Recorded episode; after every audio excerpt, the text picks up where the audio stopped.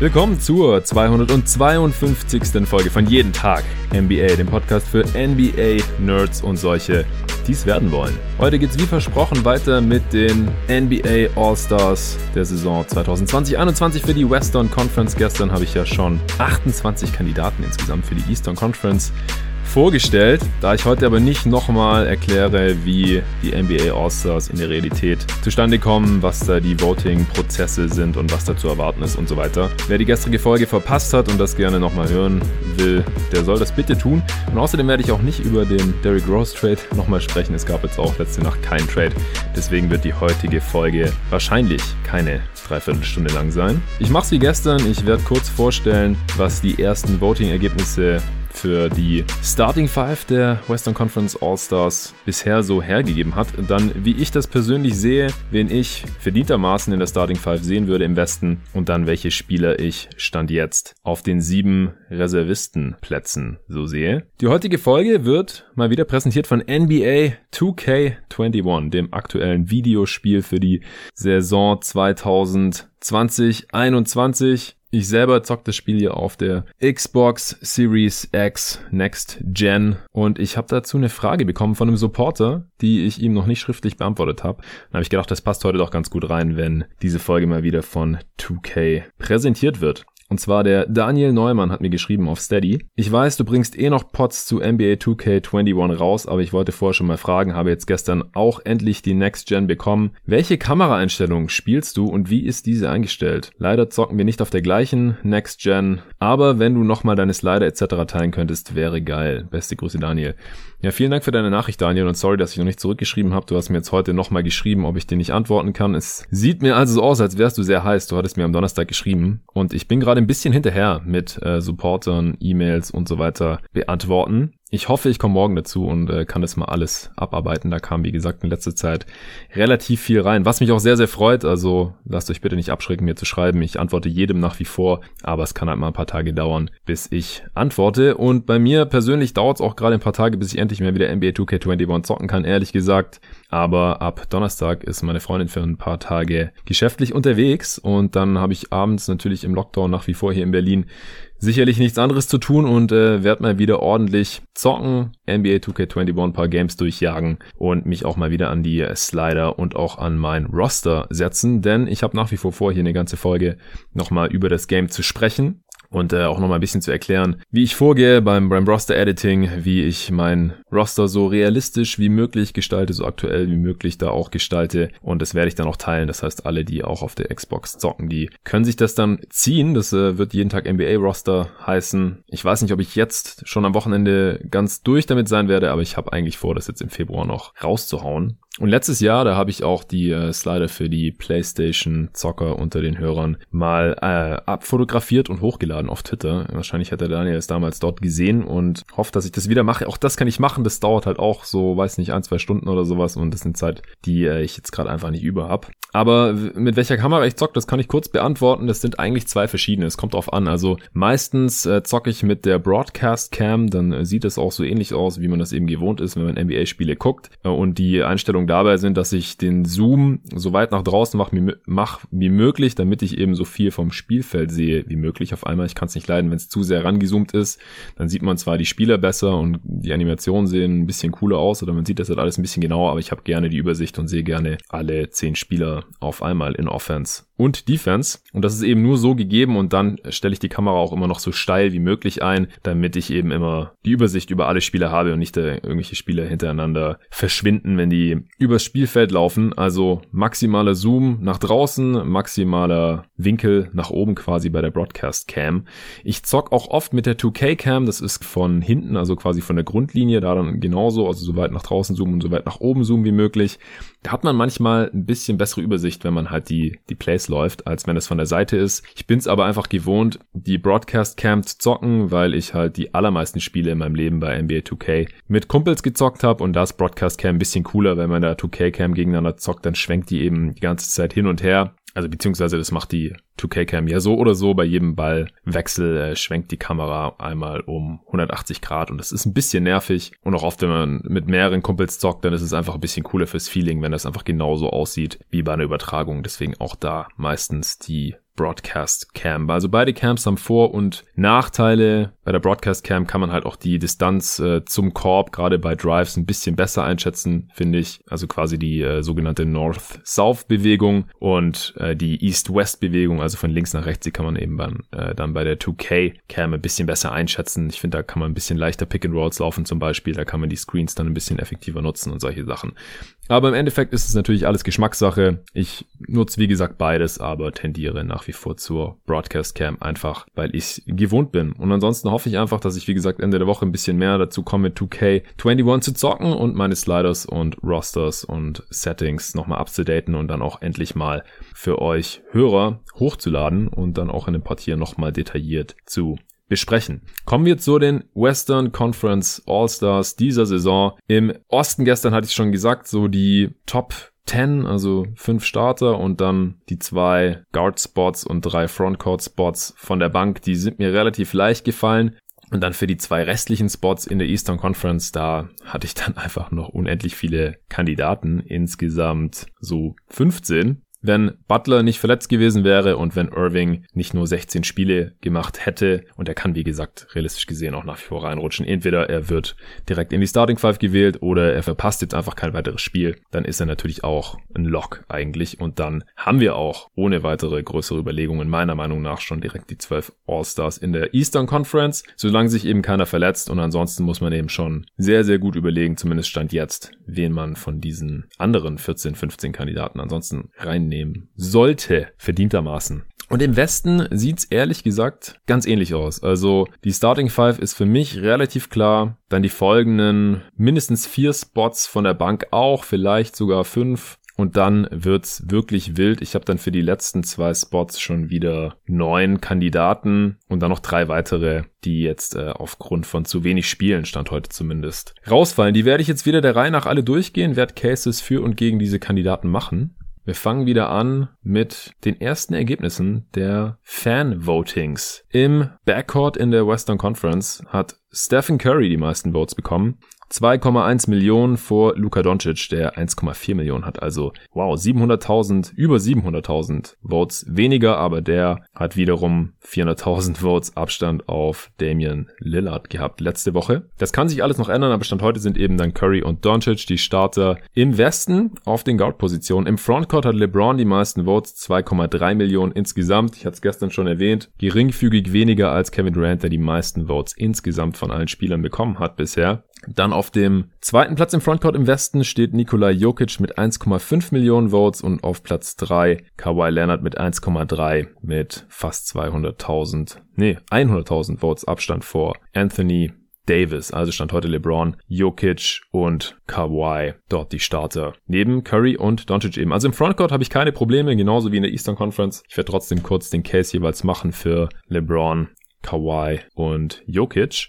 Im Backcourt Curry habe ich auch drin als Starter. Das ist für mich eigentlich keine Frage. Aber dann habe ich Damian Lillard statt Luca aktuell dort drin. Lillard spielt eine sehr, sehr heftige Saison, legt in 21 Spielen bisher 29 Punkte, 5 Rebounds und 7 Assists im Schnitt auf, rund bei einem 126er Offensivrating. Das ist äh, Career High, also genauso hoch wie letzte Saison, was auch schon Career High war. Extrem effizient, also 126 ist einer der Top-Werte, auch hier im Westen. Gestern hatte ich gesagt, Chris Middleton hatte den Top-Wert 127er Offensivrating. Da, also das ist selbst für Stars und dann mit so einem Volumen noch unerhört. Und äh, Lillard hat ja nochmal ein deutlich höheres Volumen als Chris Middleton. Und 126 ist auch heute hier der zweithöchste Wert von allen Spielern, zumindest die genug Spiele absolviert haben. Bis hierhin.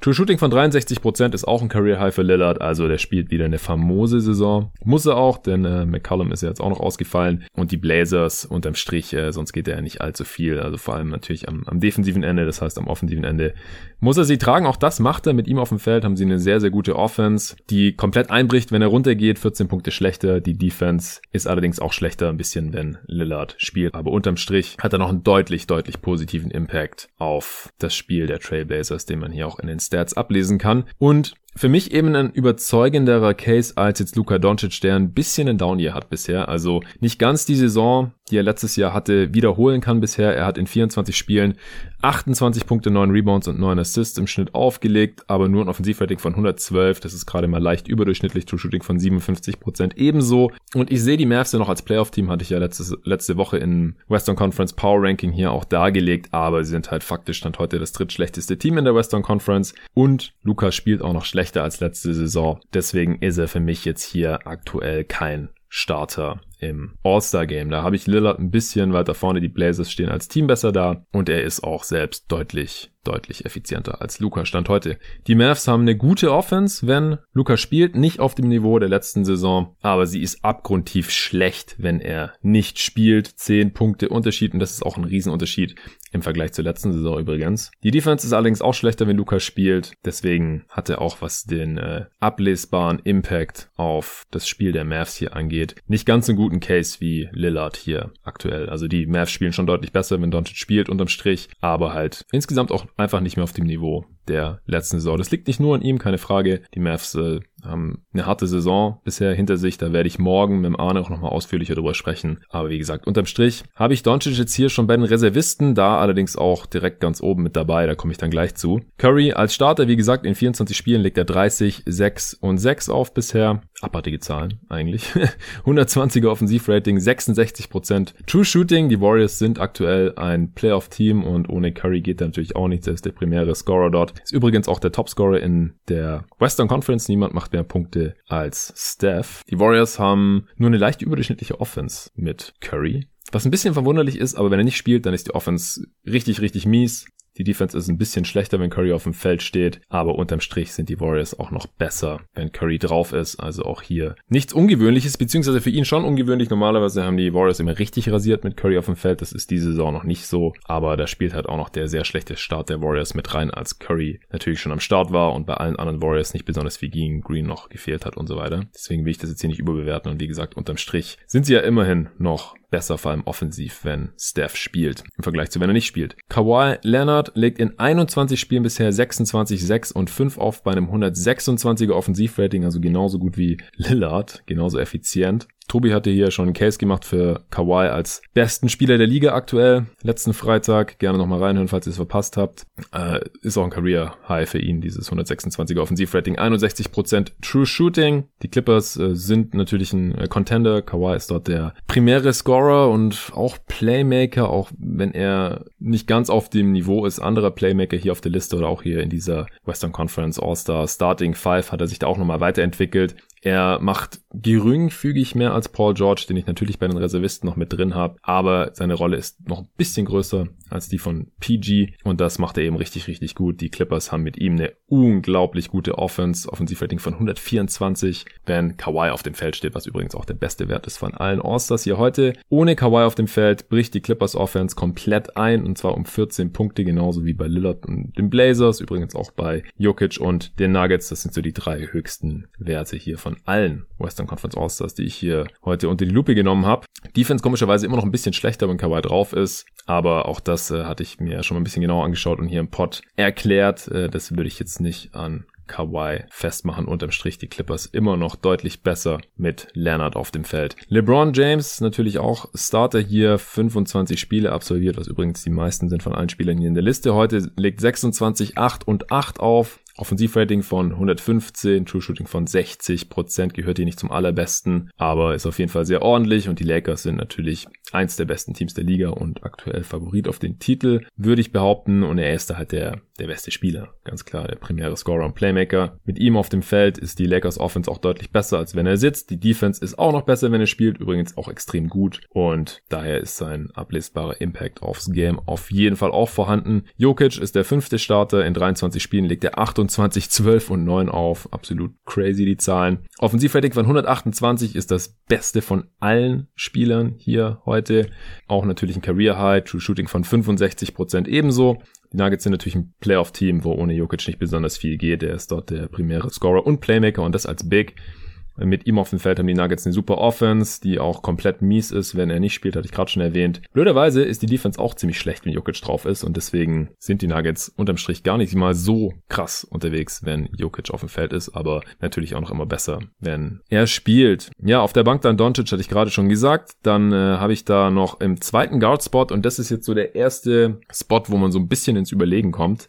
Ich habe mich letztendlich für Mike Conley entschieden, der noch nie All-Star war, also ist auch so ein bisschen Lifetime Achievement Award, aber diese Saison hat es wirklich verdient. Also bei den Grizzlies, da war er schon oft im Gespräch, aber es gibt einfach so viele und gab es auch damals schon und gibt es immer noch so viele extrem gute Star Guards in der Western Conference, dass er es nie geschafft hat im Endeffekt und jetzt spielt er endlich bei einem Team, das halt noch besser ist, als die Grizzlies es jemals waren. Gerade das beste Team der Liga, zumindest wenn man nach Bilanz geht oder nach dem Net-Rating.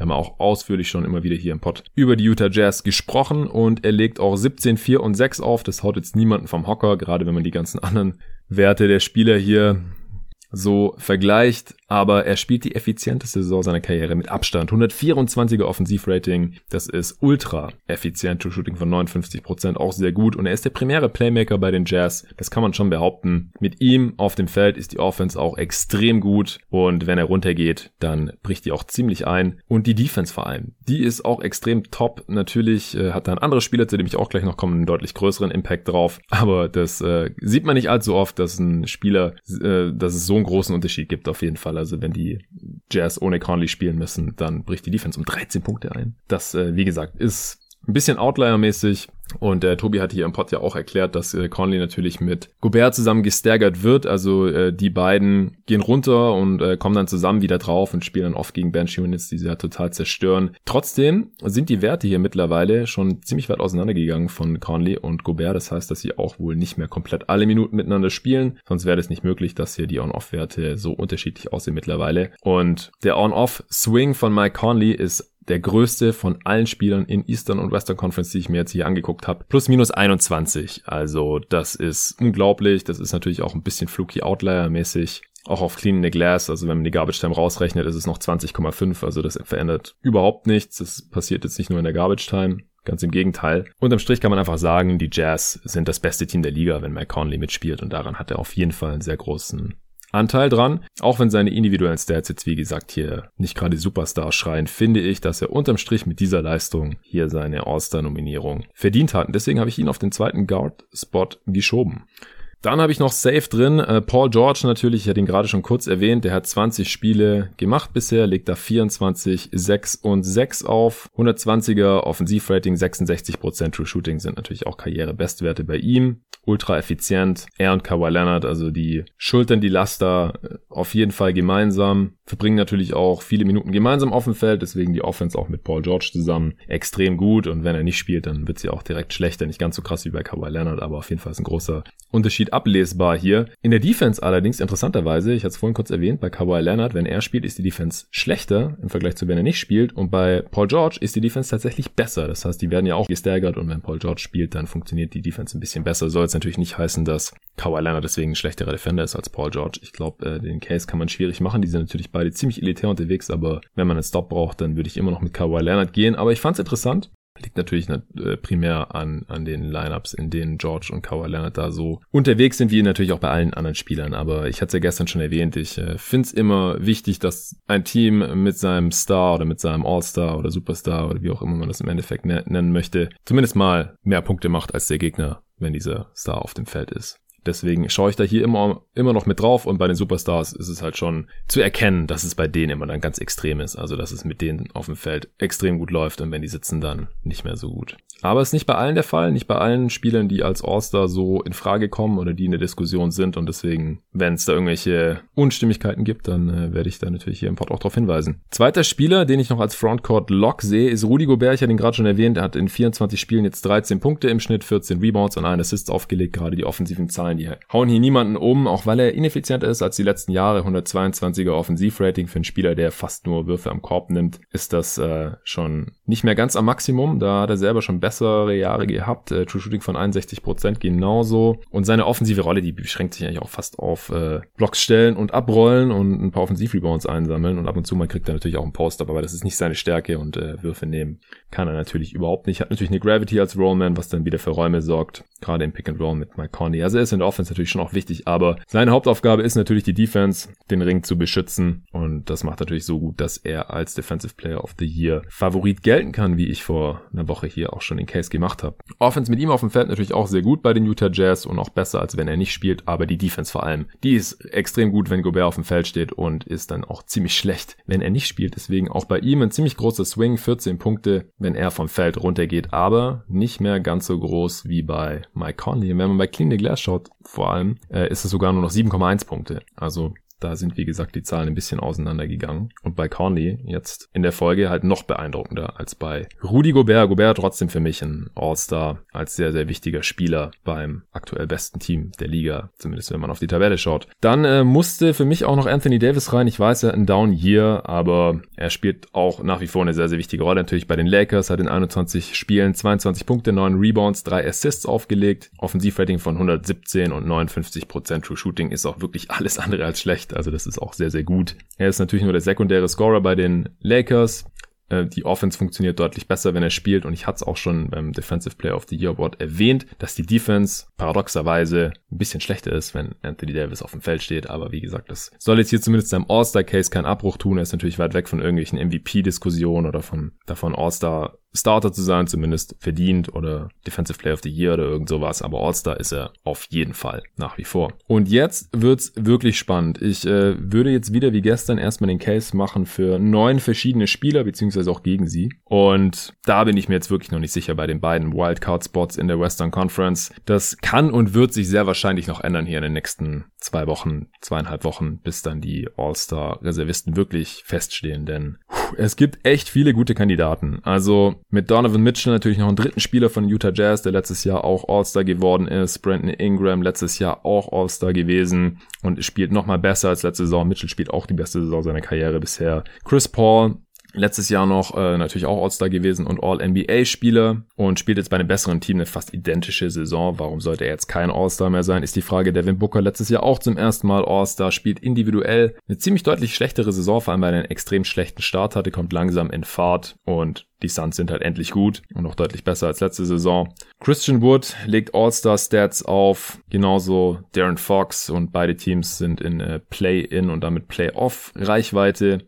SGA spielt die beste Saison bisher, legt super Zahlen aus, auf und auch DeMar DeRozan spielt seine effizienteste Saison und ist die erste Option der Spurs, die aktuell auch auf dem Playoff-Platz stehen. Also da ist jetzt wirklich die Frage, welche beiden von diesen Dudes nimmt man jetzt mit ins All-Star-Game rein? Und dann gibt's natürlich noch John Morant, der hat aber erst elf Spiele gemacht, liegt dabei 19, 2 und 7 auf. 111 Offensivrating ist äh, nur Durchschnitt genauso 55% True Shooting aus dem Feld. Und was ich richtig krass finde, die Grizzlies Defense ist richtig, richtig mies mit John Morant auf dem Feld. Will ich jetzt nicht ihm anlasten, er ist jetzt noch nicht der beste Defender, hat als Scout aber auch kein keinen riesigen Einfluss darauf. Die Offense ist auch besser, wenn er spielt. Aber ein 123er Defensivrating, wenn Ja Morant drauf ist, laut Basketball Reference ist es ein Swing von minus 10. Die Grizzlies spielen also 10 Punkte schlechter mit Morant auf dem Feld. Das äh, hat mich wirklich ein bisschen schockiert, als ich von gesehen habe. Und habe ich bei Clean the Glass noch gegengecheckt. Wenn man die Garbage Time rausrechnet, was die ja dort machen, dann ist es sogar minus 12,5. Es ist jetzt nicht der Case gegen ihn als All-Star, aber er hat nur elf Spiele, deswegen kommt er sowieso nicht in Frage. Dann äh, CJ McCollum, das wäre für mich ein Lock gewesen, tatsächlich als All-Star diese Saison, hat aber nur 13 Spiele gemacht und das ist wirklich viel zu wenig. Das ist ungefähr die Hälfte von äh, LeBron zum Beispiel, der 25 Spiele hat. In diesen 13 Spielen vor seinem Fußbruch hat er aber 27 Punkte, 4 Rebounds und 5 Assists aufgelegt. Ich hatte mit Arne hier ein bisschen ausführlicher über ihn gesprochen und hat sich dann irgendwie zwei Tage später verletzt und äh, kein einziges Spiel mehr natürlich gemacht. 130er Offensivrating in diesen 13 Spielen, das ist natürlich noch eine sehr viel kleinere Sample Size, aber ist auch der beste Wert von, von allen Spielern hier. Äh, ich hatte es vorhin bei Jokic gesagt, 128er von allen Spielern, die wirklich in Frage kommen, denn mit 13 Spielen kommt McCollum leider realistisch gesehen nicht in Frage. 62% True Shooting natürlich auch Karriere-Bestwert für ihn. Towns ist natürlich noch so ein Abo-All-Star, der hat aber nur vier Spiele gemacht und deswegen auch raus. Gestern habe ich auch äh, Kemba Walker zum Beispiel gar nicht erwähnt, der war letztes Jahr noch All-Star-Starter, hat jetzt aber auch erst neun Spiele gemacht, kommt damit gar nicht in Frage und mit seiner Leistung noch viel weniger. Der trifft bisher nämlich kein Scheunentor. Ja, deswegen zurück zu den neuen Kandidaten, die ich für die letzten zwei Wildcard-Spots noch habe.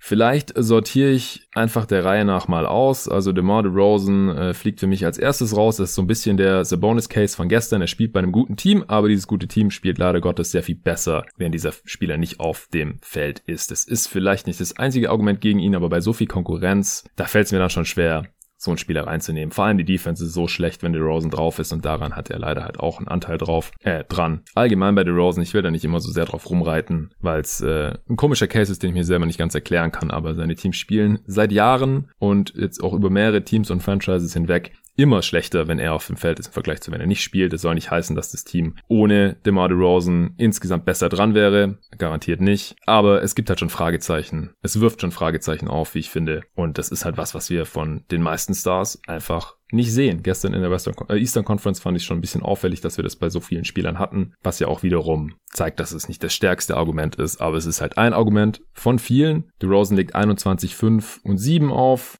Ist wie gesagt sehr effizient mit einem Offensivrating von 125, Two-Shooting von 61%, das sind Karriere-Bestwerte. Er ist wichtig für die Offense der Spurs, die ist auch tatsächlich besser mit ihm auf dem Feld. Aber ich sehe hier halt andere Spieler mit besseren Cases. Shay Gilgis Alexander, das ist so ein bisschen der Nikola Vucevic Case. Er spielt in einem schlechten Team und das ist halt noch schlechter, wenn er auf dem Feld ist leider. Er legt super Zahlen auf, in 21 Spielen 23 Punkte, 6 Rebounds und 7 Assists. 116er Offensivrating ist auch der beste Wert seiner noch kurzen Karriere, 61% True Shooting auch. Und wenn ein Spieler halt sehr effizient ist bei einem schlechten Team, dann zieht er halt dieses äh, Good Stats und a Bad Team Argument, das man noch so von früher kennt, wenn irgendwelche Spieler 20 Punkte im Schnitt gemacht haben bei einem Team, das am Ende irgendwie 15 Siege hatte oder sowas. Nicht mehr, denn der Spieler macht das ja durchaus effizient und auch die Offense der Thunder, die ist zwar selbst mit SGA nur leicht unterdurchschnittlich, aber halt immer noch um Welten besser im, im, Vergleich zu, wenn er sitzt. Weil wenn SGA sitzt, dann haben die Thunder nicht mal mehr ein Offensivrating von 100.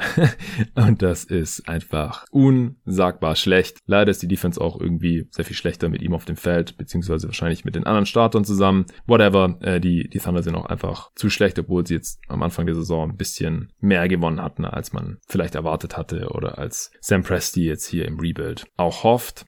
Äh, Christian Wood hat nur 17 Spiele gemacht. Das ist schon fast zu wenig. Und das Problem ist auch, dass er jetzt wahrscheinlich noch länger ausfällt, nachdem er so übel umgeknickt ist. Deswegen hat er wahrscheinlich am Ende sowieso zu wenig Spiele. Ich mache trotzdem ganz kurz den Case. Er legt in diesen 17 Spielen 22 Punkte und 10 Rebounds im Schnitt auf, ein Assist. 116 Offensivrating ist äh, sehr effizient, 63% True Shooting auch. Aber das ist jetzt wieder die leidige Debatte. Er ist eher ein Play-Finisher. Also er kann weder für sich noch für andere großartig Würfe kreieren. Er brilliert in erster Rolle in erster Rolle, in erster Linie in der Rolle als Rollman im, im Pick and Roll, lebt von Durchsteckern nach Offensiv-Rebounds. Also über 70 Prozent seiner Würfe werden ihm aufgelegt. Auch die allermeisten seiner Dreier, die er durchaus nimmt und trifft, sind halt Spot-Up-Würfe. Also das macht er alles sehr, sehr gut. Aber unterm Strich hat er dann auch auf eine Offense nicht den Impact der, der anderen Stars hier. Und die Defense ist auch noch schlechter, wenn er spielt, was es wahrscheinlich auch keinen äh, verwundern sollte. Kommen wir zu Darren Fox. Das ist so ein bisschen der Julius Randle Case. Also sehr, sehr gute individuelle Zahlen bei einem Team, das äh,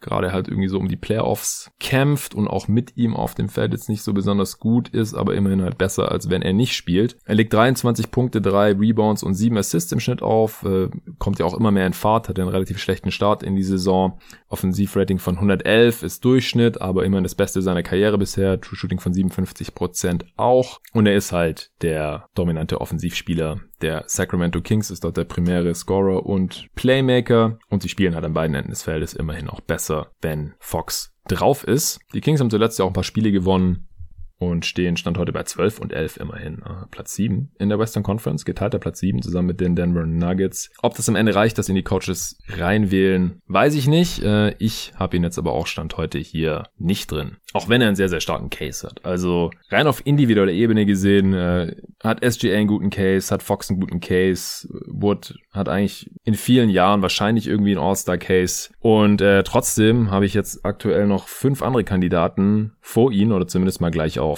Zion Williamson kommt auch immer besser in Fahrt, legt jetzt im Schnitt in 21 Spielen 24, 7 und 3 auf, bei einem 121er Offensivrating, True Shooting von 63%, Prozent ist auch im Vergleich zur letzten Saison, die ja schon eine ziemlich gute Rookie-Saison war, auch wenn sie relativ kurz war, noch bessere Zahlen auf. Er hat auch jetzt schon in der Offense einen riesigen Impact. Das Ding ist, dass die äh, Pelicans halt aktuell noch eine negative Bilanz haben. Neun Siege, nee, zehn Siege, zwölf Niederlagen und es da schon schwierig wird, dass sie überhaupt einen All-Star bekommen, nehme ich mal an. Er hat einen deutlich positiven Impact auf die Offense der Pelicans, also auch statistisch gesehen, und einen negativen auf die Defense. Das sollte auch keinen verwundern. Er ist eigentlich effizienter, wenn auch nur geringfügig als Brandon Ingram, sein äh, Teamkollege, der letztes Jahr schon All-Star war, aber äh, defensiv fällt er halt noch sehr viel negativer auf. Und deswegen habe ich äh, Brandon Ingram aktuell noch über ihm. Der hat in 22 Spielen auch 24 Punkte pro Spiel aufgelegt, 6 Rebounds, 5 Assists, also sehr ähnliche Zahlen, macht mit ein bisschen mehr Playmaking, auch wenn ich das Seier noch zutrauen würde. Er hat die Rolle aktuell noch nicht inne, im Gegensatz zu Brandon Ingram, der mit 117er Offensivrating auch ein Career High auflegt, 59% True Shooting ebenso. Offense mit ihm auf dem Feld auch deutlich besser.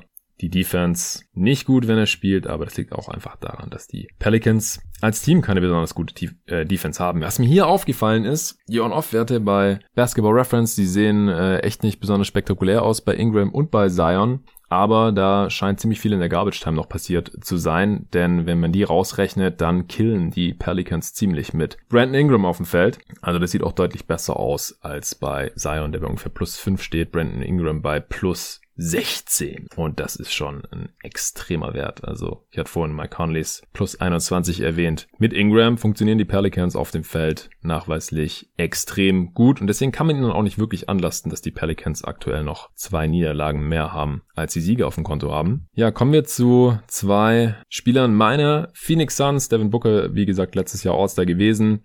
Dieses Jahr legt er in 19 Spielen, also hat auch schon ein paar verpasst, 24 Punkte, 4 Rebounds, 4 Assists auf. Das ist alles ein bisschen weniger als letzte Saison. Das Schlimmste ist aber, dass er ineffizient ist. Er legt, äh, er hat nur ein 103er Offensivrating. 103. Ja, das ist deutlich, deutlich weniger als alle anderen Kandidaten hier in der Western Conference und auch weit unterdurchschnittlich. Der Durchschnitt liegt da ja so bei 110, 111. 57% True Shooting ist auch äh, nur leicht über dem Durchschnitt. Also das Ding ist auch nicht nur, dass er ziemlich viele Turnovers äh, begangen hat und teilweise auch immer noch begeht, weil er einfach noch nicht so wirklich im neuen System mit Chris Paul angekommen ist. Das klickt noch nicht so richtig. Er hatte echt viele Spiele mit 5, 6, 7, 8 Turnovers zu Beginn der Saison, aber auch die Würfe, die fallen noch nicht so richtig. Seine Freiwurfquote ist runtergegangen, das kann keiner so richtig erklären. Dreier wieder im mittleren 30er Bereich. Die Offense funktioniert trotzdem sehr gut bei den Phoenix Suns. Äh, elf Punkte besser, als wenn Booker sitzt. Dafür ist die Defense aber auch deutlich schlechter. Die On-Off-Werte bei den Phoenix Suns sind aber sowieso noch relativ wild. Da habe ich auch beim Western Conference Power Ranking mit Tobi kurz drüber gesprochen. Alle Starter haben einen negativen Wert und alle Bankspieler haben einen positiven Wert. So kurz zusammengefasst und äh, das ist schon sehr, sehr komisch, auch weil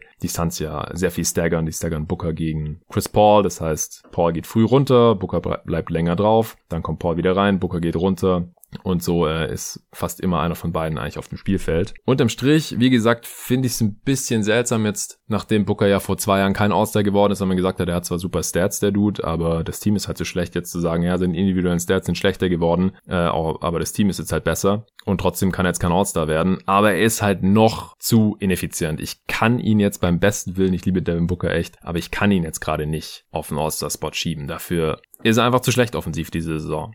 Ich finde, defensiv hat er sich auch verbessert, er hängt sich da mehr rein, hat auch schwierige Matchups teilweise, kommt von Monty Williams, den er so ein bisschen gechallenged hat. Aber das reißt halt leider auch nicht raus. Die Tendenz äh, zeigt ganz klar nach oben, auch jetzt letzte Nacht gegen die Cavs äh, ohne Chris Paul hat Booker da wieder echt übernommen, was sein Offensivrating auch schon von 102 auf 103 gesteigert hat. Ich habe da gestern schon recherchiert gehabt, jetzt gerade nochmal geguckt. Und wenn er noch so ein paar Spiele hat, dann äh, wird er auch bald wieder im effizienten Bereich landen. Ich denke auch am Ende der Saison wird er da stehen. Aber das ist halt äh, Prognose, das ist noch nicht sicher. Ich äh, weiß es ja nicht und ich muss eben heute hier eine Entscheidung treffen und da kann ich eben nur das bewerten, was äh, Devin Booker bisher geleistet hat und das war eben nicht besonders effizient und auch wenn ich davon ausgehe, dass es wieder besser wird, dass er am Ende der Saison effizient sein wird und äh, vielleicht auch jetzt die nächsten ein, zwei Wochen schon wieder so überzeugen kann, dass die Coaches ihn dann eben doch reinwählen als Reservisten. Das will ich noch nicht ausschließen. Ich war nur ein bisschen überrascht, weil ich habe in einem anderen Podcast äh, von den amerikanischen Kollegen bei ESPN, Brian Winters, Tim McMahon und Tim Bontemps, die haben da auch die Kandidaten besprochen und die äh, haben von Devin Booker als Lock gesprochen, also als Saven All-Star irgendwie. Und das sehe ich halt leider überhaupt nicht. Dafür war einfach zu schlecht bisher, ehrlich gesagt. Ja, und Chris Paul, wie gesagt, der legt 16, 5 und 8 auf, äh, effizient wie, wie immer. Er hatte schon effizientere Saisons, aber das ist, liegt einfach daran, dass er einer der effizientesten Scorer der NBA-Geschichte ist. 117er Offensivrate Rating, muss er sich echt vor niemandem verstecken hier, 57% True Shooting, auch wenn er seine Dreier bisher echt nicht gut trifft, nur im niedrigen 30er Bereich, aber die Sample Size ist auch noch nicht besonders hoch. wenn er da drei, vier Prozent besser treffen würde, was halt irgendwie so fünf, sechs Würfe sind wahrscheinlich, also Treffer, dann äh, würde sich da auch keiner beschweren. Dafür trifft er 97 Prozent seiner Freiwürfe bisher, deswegen leidet sein True Shooting auch nicht besonders. Und er ist eben der äh, primäre Playmaker bei den Phoenix Suns, hat dem Team direkt seinen Stempel aufgedrückt und äh, die Suns haben halt Stand heute eine Niederlage mehr als die Clippers zum Beispiel, die zwei All-Stars bekommen. Deswegen, äh, ich würde mich heute eher für Chris Paul entscheiden, einfach nicht, weil er wichtiger ist für die Phoenix Suns vielleicht, aber weil er bisher eher seine gewohnten Stats auflegt und sein, sein Programm so runterspult. Und wie gesagt, letzte Saison war Chris Paul noch All-NBA bei einem schlechteren Team und da, wenn er jetzt kein All-Star mehr ist, bei einem, bei einem besseren Team, obwohl er eigentlich dieselbe Leistung zeigt, das wäre irgendwie ein bisschen inkonsequent. Deswegen habe ich Chris Paul drin, das ist einer meiner Wildcard-Spots und bei der anderen, ja, ich habe Donovan Mitchell drin stehen gehabt. Da habe ich gedacht, ah, drei Spieler der Jazz und ich finde halt schon, dass Conley und Gobert etwas überzeugendere Saison spielen als äh, Donovan Mitchell. Er kann nichts dafür, dass er gegen Gobert und Conley gestärkert wird, aber mit ihm auf dem Feld läuft es halt nicht annähernd so gut wie mit den beiden zusammen. Also er hat tatsächlich einen äh, deutlichen negativen Wert. Ich will das jetzt echt nicht überbewerten. Er ist auch der Topscorer der Jazz. Er legt 24, 4 und 5 auf, wie gesagt. Habe ich so überhaupt schon gesagt? Nein, ich glaube nicht. Also in 22 Spielen 24 Punkte, 4 Rebounds, 5 Assists im Schnitt. 112 Offensivrating äh, ist leicht überdurchschnittlich, aber ist ein Career High für ihn genauso, die 57%. True Shooting. Ich habe dann doch lieber Brandon Ingram reingeschoben. Der hat Stand jetzt meinen anderen Wildcard-Spot. Legt individuell noch bessere Zahlen auf als Mitchell. Und wie gesagt, mit ihm auf dem Feld läuft es auch bei den Pelicans. Also er kann nichts dafür, dass sie einen negativen Rekord haben stand hier und dann drei Jazz All-Stars. Das fand ich dann doch ein bisschen zu krass und deswegen fällt stand heute für mich Donovan Mitchell raus, auch wenn es echt nicht einfach ist. Also ich bin auch nach wie vor dafür, dass die, dass das All-Star-Roster auf 13 Spieler erweitert wird. Äh, die 12 Spieler stammten noch aus einer Zeit, da hatte die Liga sehr viel weniger Teams, auch weniger Stars, ehrlich gesagt. Und eine Liga mit 30 Teams, 13 All-Star-Spots, das äh, fände ich schon irgendwo sinnvoll. Deswegen, letztendlich ich lese es nochmal vor, komplett. Lillard, Curry, Leonard, James und Jokic. In der Starting Five und dann Doncic, Conley, George, Gobert, Davis. Auf den fünf folgenden Spots. Diese fünf sind für mich persönlich Locks. Und dann auf den zwei Wildcard-Spots. Da äh, könnte ich mir jetzt wahrscheinlich jeden Tag neu entscheiden, in den nächsten zwei Wochen. Und dann schaue ich mal, was dabei rauskommt und äh, werde es dann hier auch nochmal kommentieren und nochmal analysieren, was da jetzt in den nächsten zweieinhalb Wochen noch so passiert ist. Vielleicht macht ja einer, der eine oder andere dieser neun hier noch einen Case für sich und setzt sich ein bisschen ab vom Feld, aber ich habe jetzt Stand heute Chris Paul und Brandon Ingram reingepackt. Ich kann mir sehr gut vorstellen, dass Devin Booker am Ende doch drin landet. Oder Donovan Mitchell. Oder Darren Fox, wenn die Kings so weiter spielen. Oder doch Zion irgendwie seinen Teamkollegen Ingram noch überholt oder sowas. Das ist irgendwie alles denkbar. Auf jeden Fall super spannend dieses Jahr. Es ist echt ein sehr, sehr tiefes Feld, äh, gerade für die jeweils letzten beiden Spots. Wenn McCollum fit wäre und auch Towns, der wie gesagt, eigentlich ein Lock fürs All-Star-Game ist. Wenn er fit ist, was er die letzten Jahre auch immer war, bis auf jetzt eben letzte Saison und diese Saison, dann äh, hätten wir die Diskussion gar nicht. Dann wären einfach McCollum und Towns auf diesen letzten beiden Spots oder das wären dann halt diese sieben, denke ich mal. Vielleicht könnte man dann noch über Mitchell gegen Conley oder sowas diskutieren. Aber das wäre es dann auch schon. Aber das ist nicht gegeben. McCollum ist leider verletzt und Towns auch und ich glaube auch nicht, dass sie noch Chancen haben, irgendwie ins All-Star-Game reinzukommen. Also Towns auf keinen Fall, der hat erst vier Spiele gemacht und wird es niemals aufholen können und McCollum wird jetzt auch nicht rechtzeitig zurückkommen, denke ich mal, um das noch irgendwie hinzubekommen. Leider, denn er hat nicht losgelegt wie die Feuerwehr und das ist super schade. Er wäre auf jeden Fall ein All-Star geworden, denke ich mal. Wie gesagt, ich schaue mir das nochmal an. Dann, wenn wir die Ergebnisse haben, in zweieinhalb Wochen die vollen All-Star-Game-Roster und dann hole ich mir auch noch einen Gast rein und dann schauen wir mal, wie sich das hier entwickelt hat. Es hat auf jeden Fall mega Bock gemacht. Vielen Dank fürs Zuhören. Gebt mir gerne Feedback, ob ihr das alles irgendwie ähnlich seht oder vielleicht auch ganz anders. Gerade auf den letzten Spots kann man das durchaus anders sehen. Und ich wollte hier einfach mal die ganzen Spieler nochmal präsentieren und dann Cases für und gegen diese Spieler machen und dann eben meine Kandidaten präsentieren. Aber ihr habt ja schon rausgehört. Ich bin mir da echt nicht richtig sicher bei den letzten beiden Spots in beiden Conferences. Also vielen Dank fürs Zuhören, vielen Dank auch an NBA 2K21 fürs Sponsoren dieser Folge und bis morgen. Morgen werde ich mit Arne hier die äh, Chicago Bulls, Atlanta Hawks und Dallas Mavericks analysieren, sofern nichts dazwischen kommt. Der Pod kann sein, dass der dann erst am äh, Donnerstagmorgen, also in der Nacht irgendwann droppt, weil mit Arne kann ich immer erst ziemlich spät aufnehmen. Bis dann.